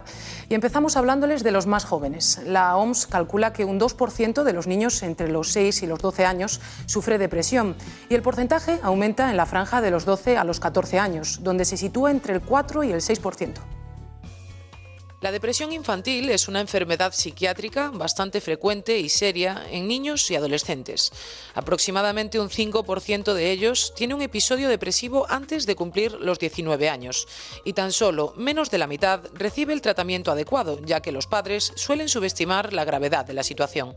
Estos jóvenes suelen manifestar síntomas como la hostilidad extrema, la tristeza, episodios de llanto, cansancio, miedo al rechazo, baja autoestima, aislamiento social, reiteradas ausencias escolares, problemas de concentración y, en los casos más graves, pensamientos sobre la muerte o intención de suicidio. Investigaciones recientes muestran que sus síntomas son a veces parecidos a los de los adultos, aunque existen algunos específicos según la edad. Por ejemplo, los niños que usan tecnología sin control terminan generando un estado depresivo al no cumplir con sus deberes y exigencias, algo que, lejos de corregirse, se acentúa si el problema sigue siendo ignorado con el uso de más pantallas. También se pueden dar otros eventos estresantes que desemboquen en esta patología, como traumas de la infancia, vivir la muerte de un ser querido, sufrir intimidación, y ciberacoso o haber sufrido abusos de cualquier tipo. Y por si no lo sabían, los bebés también pueden estar deprimidos, aunque en ellos es más difícil detectarlo, que no hable hasta los dos años, que casi nunca sonría o interactúe, o que no consiga caminar hasta los 18 meses, son señales que deberían alertarnos. Como ven, una enfermedad que no discrimina por edades. Bueno, no discrimina por edades, pero no es lo mismo una cosa que otra. Eh, ¿Le llegan muchos niños a la consulta? Bueno, eh, el medio eh, del hospital donde, donde trabajo, desde luego que sí. Puede parecer sorprendente, pero la depresión puede afectar al ser humano de los 0 a los 100 años. Eh, y muchas veces decimos, un niño de tres años o, un niño de, siete años, ¿cómo puede tener depresión? La puede tener, no es fácil de detectar, eh, pero eh, los casos están ahí y estamos teniendo, por ejemplo, un incremento muy importante en los últimos años de depresiones, no en la adolescencia, que también, sino en la preadolescencia 10, 12 años. de hecho, hemos abierto una unidad de, adolescentes y preadolescentes en mi, en mi hospital. Al día siguiente estaba llena y, de casos graves, fundamentalmente 12, 13, 14 años. ¿no? Es, Pero, doctor Luis Agüera, pero ustedes no, no utilizarán medicación directamente, ¿Habrá, será mejor la psicoterapia o... Va, va, va, cambiando según la edad. Cuanto más pequeño es el niño, eh, el, papel de la psicoterapia eh, es, más, es más importante y muchas veces el único, ¿no? pero eh, en ocasiones sí es necesario utilizar medicaciones en, los niños igual que, que, en cualquier otra enfermedad. Es más frecuente en edades más, más avanzadas. ¿no? Está bien, está bien. Pero depresión y suicidio, ¿qué me dice? Bueno, es que eh, quizás no estamos acostumbrados a pensar que las enfermedades mentales tienen mortalidad. Uno piensa en mortalidad cuando piensa en cáncer o, en problemas cardíacos, pero las enfermedades mentales, por ejemplo, los trastornos de alimentación o, por ejemplo, la depresión tienen mortalidad. La mortalidad de la depresión es el, es el suicidio. La mayor parte de las personas que tienen una depresión le viene la idea de la muerte a la cabeza. Eso no quiere decir ni mucho menos que, tengan idea de suicidio y que se vayan a suicidar, pero sin duda ese riesgo está en las eh, depresiones más, más graves y es una alerta sobre la que siempre tenemos que estar eh, encima. Claro. Y cuando es eh, la depresión está relacionada con el Alzheimer o quizás con el Parkinson, es muy importante ese fenómeno de la relación con, con el suicidio. No tanto, no tanto. hay una relación entre las enfermedades neurodegenerativas como Alzheimer, como, como Parkinson, en los dos sentidos. Las personas que han tenido una depresión tienen un cierto riesgo, no, no, pero un cierto riesgo aumentado de tener Alzheimer o, Parkinson y, también eh, las personas que tienen esa enfermedad se deprimen como, con mayor frecuencia. Pero no hay un vínculo tan importante con el suicidio y eso, bueno, pues es, algo, es algo bueno, porque uno pensaría, bueno, si yo tuviera Alzheimer, pues me, gustaría quitarme la vida, ¿no? No, no, no sucede con, con, mucha frecuencia, afortunadamente. Claro, y tan afortunadamente. Bueno, y en relación con las adicciones, ¿qué sabemos? Pues hemos querido saber también un poco más sobre algunos factores de riesgo que pueden llegar a desembocar en una depresión. Ciertos desórdenes del comportamiento, como las adicciones o los trastornos alimentarios, pueden tener mucho que ver. Más del 60% de los pacientes con una adicción padece también un problema mental, como depresión, ansiedad o trastornos del sueño. Es lo que se conoce como patología dual, en la que los pacientes abusan de sustancias tóxicas para intentar aliviar o mejorar sus síntomas. Se trata de un círculo vicioso. Los pacientes deprimidos tienen el doble de posibilidades de desarrollar un trastorno por uso de sustancias, pero también los pacientes adictos a sustancias son más propensos a terminar desarrollando depresión. Por otra parte, los trastornos de la conducta alimentaria, en concreto la anorexia y la bulimia, también tienen una estrecha relación con la depresión, ya sea como desencadenante o como trastorno asociado a estas alteraciones. De hecho, existe una alta tasa de depresión y suicidio en estos pacientes, sobre todo en los más jóvenes. El actual modelo de belleza, el perfeccionismo o factores como la propia genética pueden ser los responsables de este problema, pero también la constante exposición en redes sociales, inundadas de cánones físicos que en muchas ocasiones no son realistas, termina distorsionando la visión de estas personas. Conseguir recuperar puntos de vista más sanos y objetivos parece plantearse como el gran reto para la salud mental en los próximos tiempos. Bueno, doctor Luis Agüera, eh, me gustaría saber si, si, tienen ustedes algún tratamiento innovador, farmacológico, que les dé buenos resultados. Ha habido en los últimos 20 o 30 años un par de revoluciones farmacológicas en el campo de la psiquiatría, la introducción de nuevos antidepresivos en los años 90 que, eran muchísimo más seguros, que se toleraban muchísimo mejor, fue una verdadera revolución. Eh, pero luego eh, existió pues como un parón, ¿no? Eh, se ha investigado mucho, pero no había realmente nada especialmente revolucionario, sobre todo por eficacia y también porque los tratamientos farmacológicos tardan en hacer efecto, al menos dos, tres, cuatro semanas, para que se note de una manera bien clara. Recientemente se ha incorporado a la terapéutica un nuevo antidepresivo revolucionario porque no tiene nada que ver con los mecanismos de acción de los medicamentos eh, anteriores y enormemente rápido, es decir, que empieza a hacer efecto a partir de la primera o la, o la segunda dosis. Es la esquetamina, que además tiene una forma eh, distinta de, administración, porque es un, es un spray eh, nasal que se utiliza, claro, lo vamos a utilizar en los pacientes más graves para prevenir los intentos de suicidio, pero bueno, la buena noticia primero es que está disponible, que está eh, en España, que es un medicamento muy revolucionario. Y la segunda buena noticia es que después de una lucha importante con, con el ministerio pues eh, lo va a financiar la seguridad social y, eso pues va, a poder llegar a todas las personas que lo necesiten, que no son todos los pacientes con depresión, pero sí aquellos que están a especial riesgo y por lo tanto eh, eh, eso pues es algo que, es muy de agradecer. Es usted muy buen especialista. Muchas gracias. Muy bueno, muy bueno. Sí, sí, sí, sí. Claro, conciso, concreto, eficaz marcando los territorios. Mis pacientes necesitan que uno funcione así. Desde luego, desde luego. Bueno, siempre hay alguna opción, ¿no? Siempre hay alguna opción. A mí me ha gustado preguntarle a la psicoterapia al principio. pero lo hemos, hemos dado el golpe de la, de la nueva medicación, la esquetamina, y me ha parecido un programa completo en ese sentido, ¿no? de tener en cuenta lo que uno puede hacer por sí mismo y lo que la, diríamos, la, farmacología puede hacer por él. ¿no? Pero ¿cuáles serían sus conclusiones?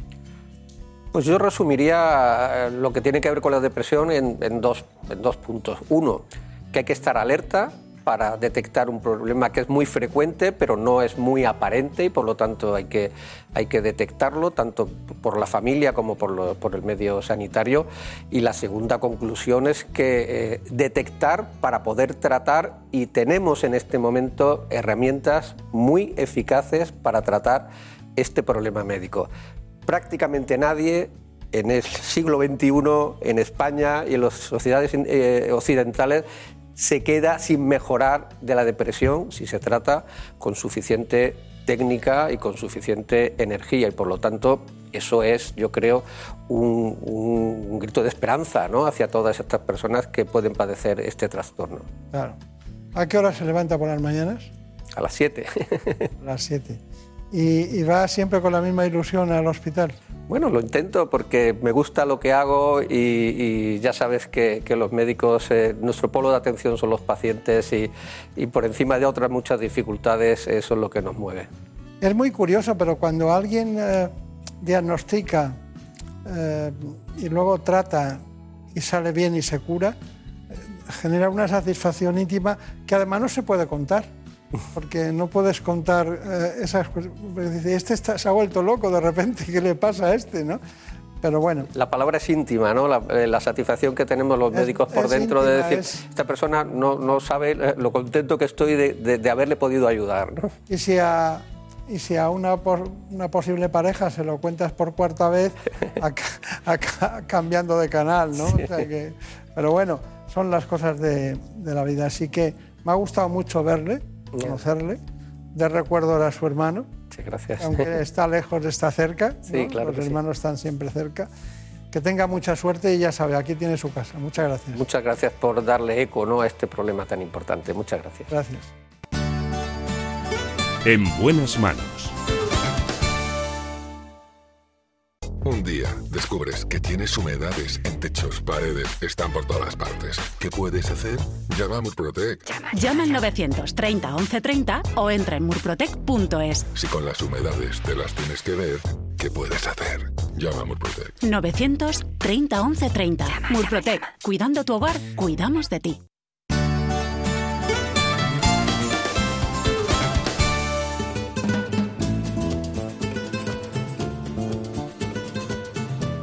Ha llegado el momento de conocer lo que publican nuestros compañeros de La Razón en ese suplemento de A tu Salud. Saludos desde La Razón.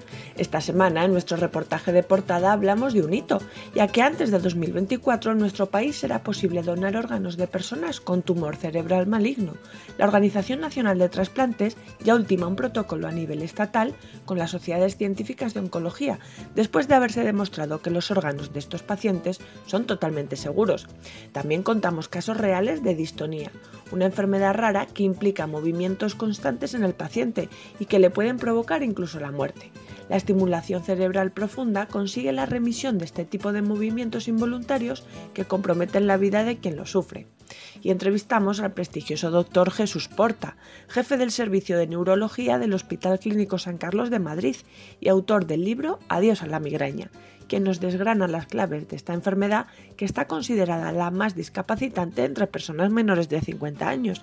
Según el neurólogo, gracias a los avances de la investigación, pronto será posible realizar una medicina de precisión para tratar la migraña y convivir con esta patología con gran calidad de vida y también explicamos por qué usar audífonos reduce a la mitad el riesgo de demencia. De hecho, nuevos estudios confirman que para aquellas personas con mayor probabilidad de pérdida cognitiva, su uso resulta crucial, aunque no necesiten ese audífono. Pero como siempre, estos son solo algunos de los contenidos. Encontrarán más información en las páginas del suplemento a tu salud y durante toda la semana en nuestra web www.larazón.es barra salud. Sin más, descansen y un feliz verano. En buenas manos. el programa de salud de Onda Cero. Dirige y presenta el doctor Bartolomé Beltrán.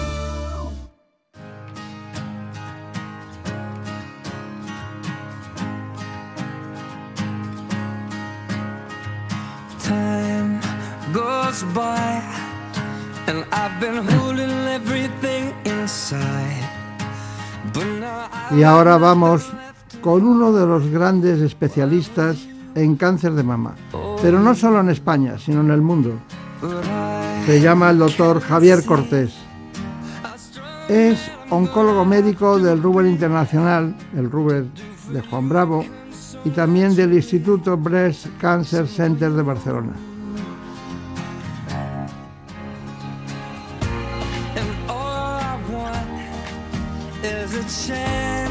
Este es uno de los pocos especialistas, quizás sea por casualidad, que yo le he visto llorar por haber perdido a un paciente. En este caso, una paciente.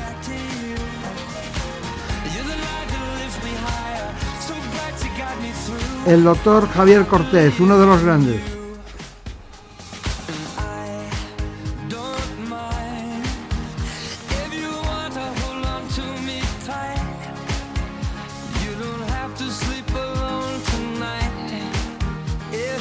Porque la supervivencia del cáncer de mama ha aumentado mucho en las últimas décadas precisamente gracias a la prevención y a un mayor conocimiento de los tumores, así como el desarrollo también, como no, de nuevos fármacos.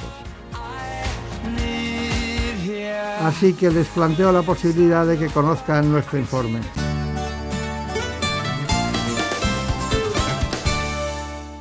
El cáncer de mama afecta a una de cada ocho mujeres en España, siendo el tumor maligno más frecuente en el mundo. Ocurre cuando las células de la mama comienzan a proliferar de forma anormal, incluso pueden diseminarse a través de la sangre o de los vasos linfáticos y llegar a otras partes del cuerpo, provocando la temida metástasis. Esta enfermedad se puede clasificar atendiendo a distintos parámetros, siendo el estudio molecular de las células tumorales uno de ellos. Este estudio establece cuatro subtipos en función de la presencia de receptores hormonales, presencia o no de la proteína ER2 e índice de proliferación. Por un lado, podemos hablar de los tumores hormonales luminal A o B, que representan cerca del 70% de los casos, los ER2 positivos un 15% y por último los triple negativo, que suponen otro 15% de los casos aproximadamente. Este mayor conocimiento sobre los distintos tipos de cáncer de mama y su evolución permite a los especialistas elegir el plan terapéutico más adecuado y el desarrollo de nuevos medicamentos. Buenos días, doctor Javier Cortés. Castán. Eso dice mi madre. Sí, ¿no? ¿Dónde es Castán? Aragonés. Es Aragonés. Mm. Está bien. Bueno, cada 30 segundos muere una mujer en el mundo de cáncer de mama. Sí, yo creo que estos son datos que hay que remarcar, porque nos creemos que el cáncer de mama, o que hemos hecho todo sobre el cáncer de mama, que la mayoría de los pacientes se curan, y es verdad, pero se diagnostican tantos cánceres de mama en el mundo, 2.300.000, y vamos subiendo, que claro, aunque curemos una gran mayoría, hay muchas mujeres todavía, en torno más o menos a 600.000, por encima de 600.000, que fallecen como consecuencia de la enfermedad. Está claro, está claro. Bueno, hay eh, muchos datos, pero tengo uno aquí que me llama mucho la atención, que es el doctor Javier Costes, figura en la posición número uno del mundo, del mundo, como experto en cáncer de mama, pero este caso es el H2R2. ¿Qué le parece eso? Bueno, vamos a ver. Eh, yo creo que estas son listas americanas que se basan básicamente en publicaciones científicas. Entonces no hace más que reconocer la excelencia en investigación clínica que hay en nuestro país, que lo hemos dicho muchas veces, pero esto es un reflejo más de que esto es una realidad. La investigación que hacemos en España es de primerísimo nivel y esto se ve en las, en las guías y en los, en los listados americanos. ¿no? Si además a esto le unes la suerte que tiene de trabajar con un equipo espectacular, tanto en Madrid como en Barcelona, pues hace que las cosas sean más fáciles. Pero insisto, es un reconocimiento básicamente, yo diría, a la investigación clínica que se hace en nuestro país. Claro, pero eh, también es el cuarto del mundo en cáncer de mama general. Bueno, pero es lo mismo. O sea, yo creo que lo que refleja efectivamente es ese ámbito, o sea, ese, ese papel en la investigación clínica que tenemos los oncólogos de nuestro país. En este caso, yo llevo muchos años publicando, llevo 20 años haciendo o trabajando en el contexto del cáncer de mama, y estas listas lo que hablan son los últimos 10 años de mejores publicaciones. Por lo tanto, es un, insisto, es un reflejo de la buena marcha de la investigación clínica de nuestro país, nada más. Pero he visto también eh, datos que me han llamado la atención, como que ha investigado o ha estado en la investigación de ocho diferentes tumores y tratamientos de tumores.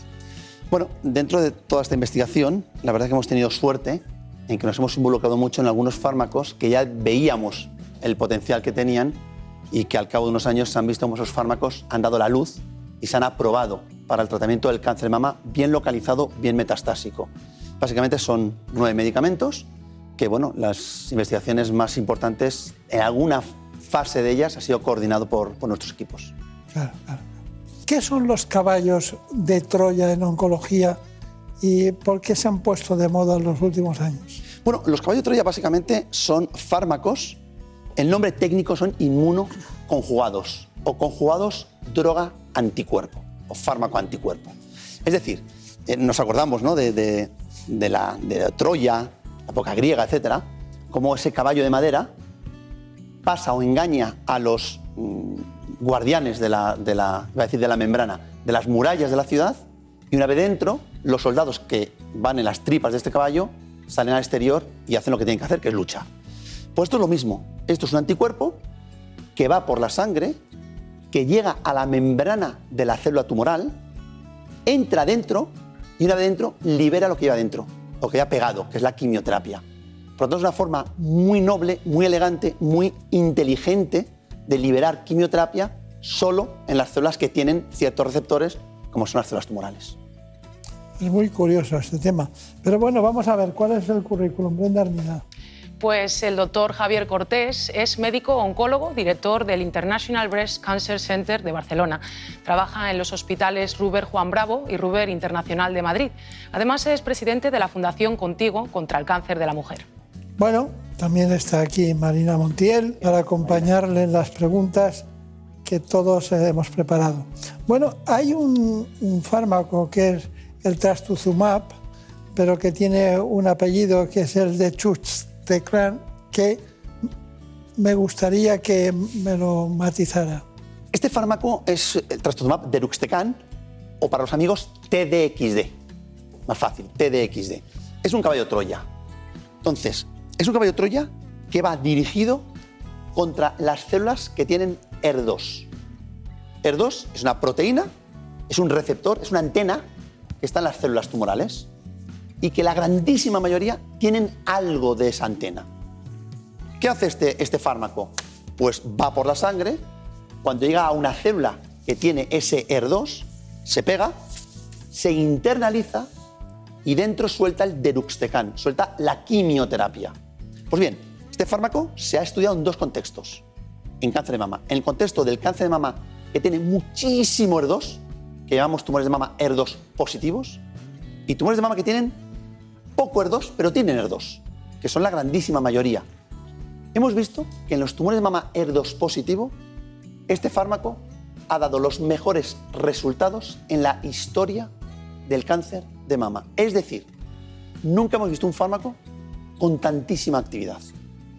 Para hacernos una idea, aproximadamente una de cada cinco pacientes pretratadas con metástasis, malitas, cuando das de fármaco, el tumor desaparece al completo. 100% de desaparición. Esto no significa que estén curadas, pero de momento el tumor desaparece. Y en el 80%, 4 de cada 5, la respuesta es espectacular. Es un fármaco que está cuadruplicando la eficacia que teníamos con el fármaco hasta ahora. Es un fármaco que acaba de ser aprobado por el Ministerio, pues creo que fue el jueves de la última semana de octubre, por lo tanto hace poquito tiempo, y ya se puede administrar en los hospitales públicos y privados de nuestro país. Pero es que además funciona en los tumores, como hemos dicho, con expresión pequeña, baja, con menos ER2, pero que tienen también ER2. También hay datos positivos y en este contexto se va a probar en, yo creo que en unos pocos meses. Dígame, doctor Cortés, ¿ha influido usted en este fármaco? ¿Ha hecho algo? Bueno, tuvimos la suerte de poder liderar el estudio más importante. ¿Llaman suerte ahora a trabajar? ¿El qué? ¿Que le llaman suerte a trabajar? a- Bueno, yo creo que también esto depende de la confianza. También los fármacos están en manos de los laboratorios farmacéuticos. En este caso, el laboratorio que lo desarrolló, un laboratorio asiático. Y ellos vinieron a nosotros para desarrollar, para hacer el estudio clínico más importante hasta la fecha. Y ese sí que lo hemos podido liderar. Por lo tanto, bueno, tenemos el, el orgullo ¿no? de poder decir que los, los datos de ese estudio los hemos publicado nosotros. Está bien, está bien. Bueno, tenemos una sola enfermedad, el cáncer de mama, y, ahora se divide en cuatro grandes grupos, por entendernos. Pero hay una cuestión, y es que la inmunoterapia de cáncer del HR2 eh, positiva, por una parte, y el cáncer de mama triple negativo, eh, diríamos, ¿cuáles son los últimos avances de estos dos tipos de cáncer? Vamos a ver, yo creo que... Porque ha dicho 15 y 15. Sí, un 30% entre los dos, ¿no? O sea, yo creo que en este momento lo más interesante desde el punto de vista terapéutico son las dos cosas que han nombrado muy bien. Uno, los caballos de Troya, con datos, como hemos comentado anteriormente, muy importantes en el grupo ER2 positivo, pero también en el grupo de tumores triple negativos. Segundo, caballo de Troya, aprobado por el Ministerio para tratar a nuestras pacientes en España. Por lo tanto, dos grandísimos avances para estos dos tipos de tumores. Por se- o quizá este será el primer aspecto, la- los inmunoconjugados, los caballos de Troya, y el segundo sería la inmunoterapia. La inmunoterapia a día de hoy solamente tenemos datos importantes en el cáncer de mama triple negativo. ¿Cuáles son las buenas noticias? Las buenas noticias son que los fármacos ya están aprobados en nuestro país, ya los estamos poniendo, y no solamente cuando hay metástasis, sino también cuando no hay metástasis. Esto es muy importante. Un cáncer de mama triple negativo, un cáncer de mama agresivo, un cáncer de mama que hace metástasis, además de gente joven.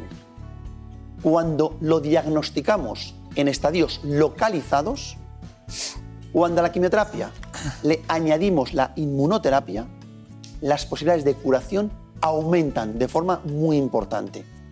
Ya está aprobado la inmunoterapia en, en Europa, por lo tanto se puede administrar.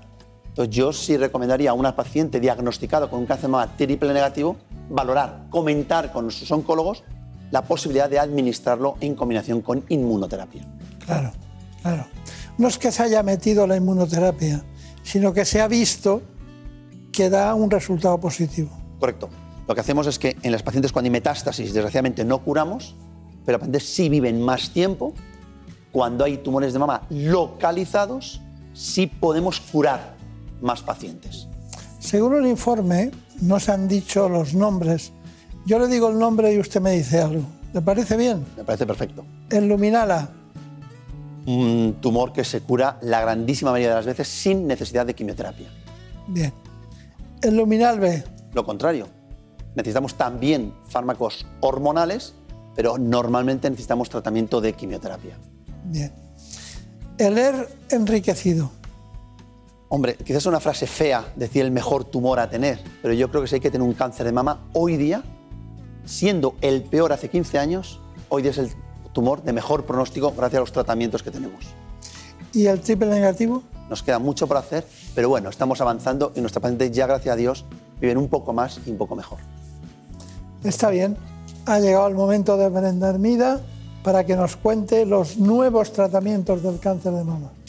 Sí, a los tratamientos convencionales para combatir el cáncer de mama, la quimio y radioterapia, la cirugía o el tratamiento hormonal, se sumó hace pocos años la inmunoterapia. Recientemente han surgido nuevos medicamentos cuyos resultados son muy esperanzadores.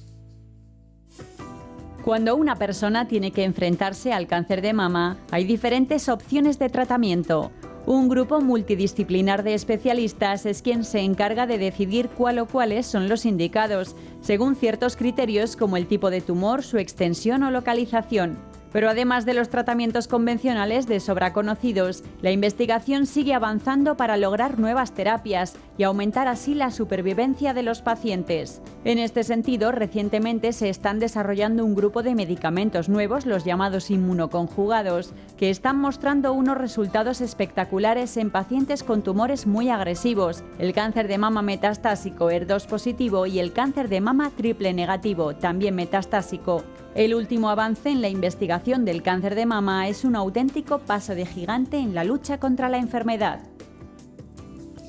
Bueno, ¿y qué puede aportar la biopsia líquida a este tipo de tratamientos? Yo creo que la biopsia líquida es una de las novedades más importantes que estamos empezando a vislumbrar en cáncer de mama y que seguro nos va a dar muchísimas alegrías dentro de pocos años, en dos aspectos. ¿Qué es la biopsia líquida? Básicamente es un análisis de sangre, generalmente, y en ese análisis de sangre somos capaces de ver características tumorales. Es decir, a lo mejor no tendremos ya que hacer una biopsia al hígado o al hueso o al pulmón, y en la sangre podemos tener las características de esa metástasis. Qué mutaciones tiene, qué alteraciones, etcétera, etcétera. Pero quizá el segundo punto para mí sea mucho más importante. ¿Cómo seguimos hoy a una paciente que ha tenido un cáncer de mama? Con la exploración física, con la clínica, cómo se encuentra, si tiene dolor, no tiene dolor, etcétera, y con las pruebas radiológicas cuando haya que hacerlas.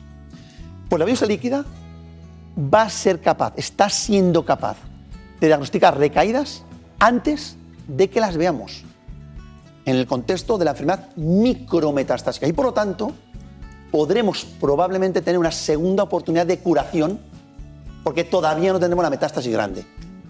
Es un campo apasionante. Ahora vamos a empezar un estudio, vamos a liderarlo a nivel mundial, también nosotros, en el que vamos a hacer una serie de pacientes con tumores luminales A y B grandes con biopsia líquida.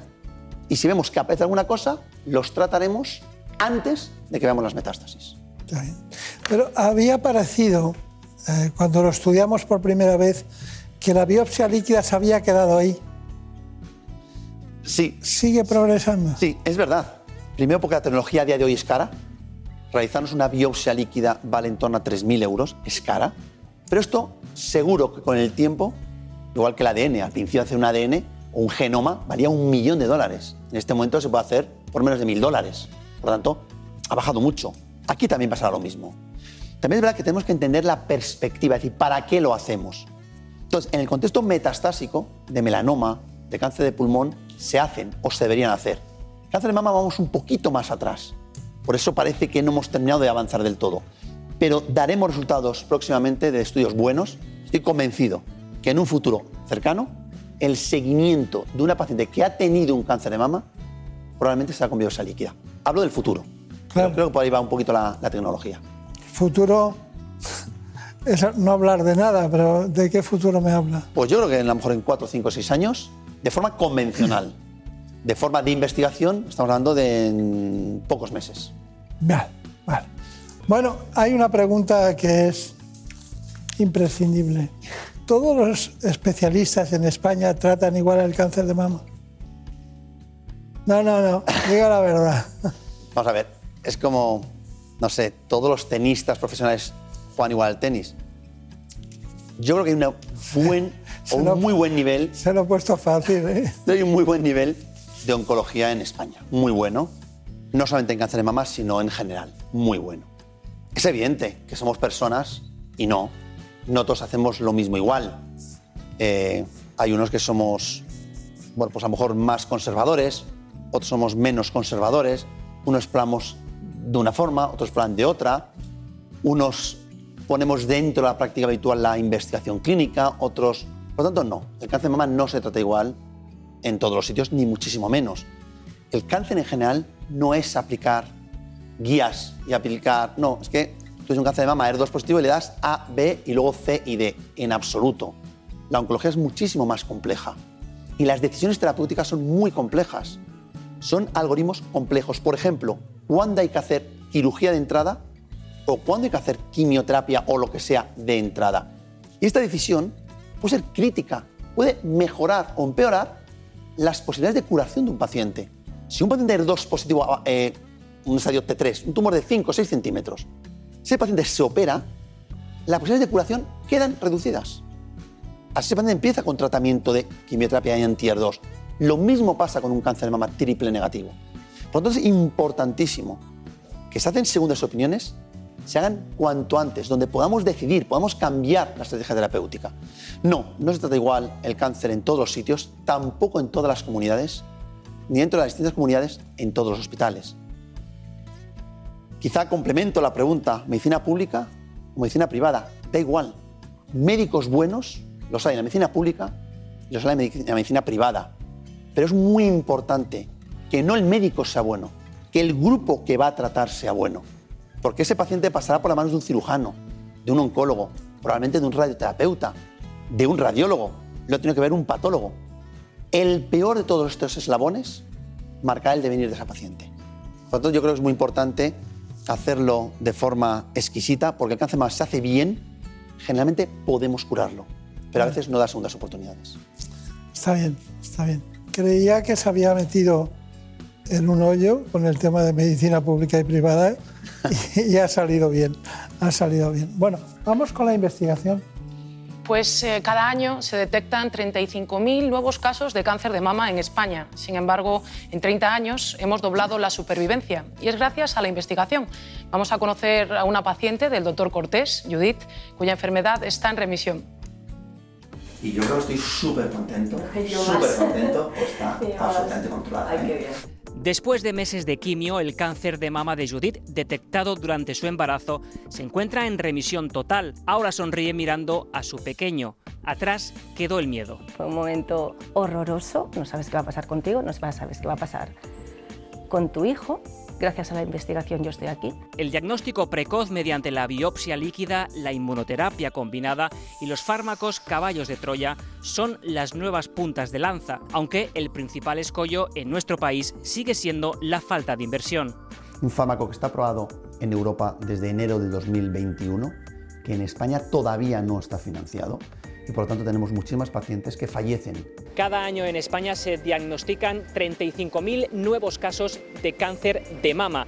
Entre un 15 y un 18% corresponden al tipo más agresivo, al triple negativo. Bueno, está muy bien, está muy bien. Es el testimonio para nosotros, es fundamental el testimonio. Eh, continuamos con lo nuestro, que es el cáncer de mama. Eh, ¿Me puede decir si, si habrá algún día que se pueda cronificar el cáncer de mama? Yo estoy convencido de que sí. Se cronificará como se cronifican muchas otras enfermedades. Pocas se curan, por cierto. Salvo las infecciones y poco más, curar es más difícil, ¿no? Pero cronificar estoy convencido que sí. De hecho, un porcentaje, en torno a lo mejor un 20-25% de tumores de mama ER2 positivo con metástasis, empezamos a ver cómo se puede cronificar la enfermedad. Lejos queda todavía el triple negativo y algunos tumores hormonales también, a pesar de tener metástasis, algunos podemos cronificarlos. Nos queda mucho, pero yo creo que sí lo conseguiremos. Brevemente, ¿se puede eh, tratar mejor el cáncer de mama en Estados Unidos? Si esta pregunta me la hace hace 15 años, digo que no. Hace 10 digo que no. Hace 5 pongo un gesto. Hoy, desgraciadamente, digo que sí. No porque sean mejores oncólogos, ni por supuesto porque sea mejor sistema, que no lo es, pero sí porque los tratamientos aprobados llegan antes. Un fármaco que ha dado buenos resultados se aprueba mucho antes, por la agencia americana que por la agencia europea. Y además, una vez que se aprueba por la agencia europea, en nuestro país tarda de media más de un año y medio en aprobarse. Por lo tanto, es una respuesta lamentable, pero a día de hoy creo que sí. Bueno, me queda una pregunta. ¿Qué es la Fundación Contigo? Bueno, esto eh, surge una fundación que surge gracias al, esfuerzo de una serie de pacientes que tenemos y que ven la necesidad de hacer una fundación, de buscar recursos para investigar, exclusivamente para investigar en cáncer de mama específico de la mujer, que es, perdón, cáncer específico de la mujer, que es el cáncer de mama y los tumores ginecológicos. Es verdad que hay cánceres de mama en el varón, pero es una enfermedad característica de la mujer. Es una fundación que todo lo que hace es buscar recursos para investigar. El 100% se dedica a investigación. Es una fundación que no tiene nada de overheads, es decir, nada se queda para la fundación y todo va para proyectos de investigación cuyo liderazgo sea en el territorio nacional. Puede ser un médico que trabaje con Estados Unidos, siempre y cuando su, su campo esté en el territorio nacional, las islas o en la, en la península. Bueno, ha sido un placer como siempre, se nos queda corto el doctor Javier Cortés Castán, ¿eh? Eh, con raíces aragonesas. Muchas gracias por haber venido Un placer. y nosotros siempre estamos contigo. Muchísimas gracias. Gracias. Muy fuerte y de verdad, gracias por hacer de altavoz de tanta y tanta necesidad como hay de dar a conocer el cáncer de mama en la población. Muy bien, pues muchísimas gracias. En buenas manos. El programa de salud de Onda Cero.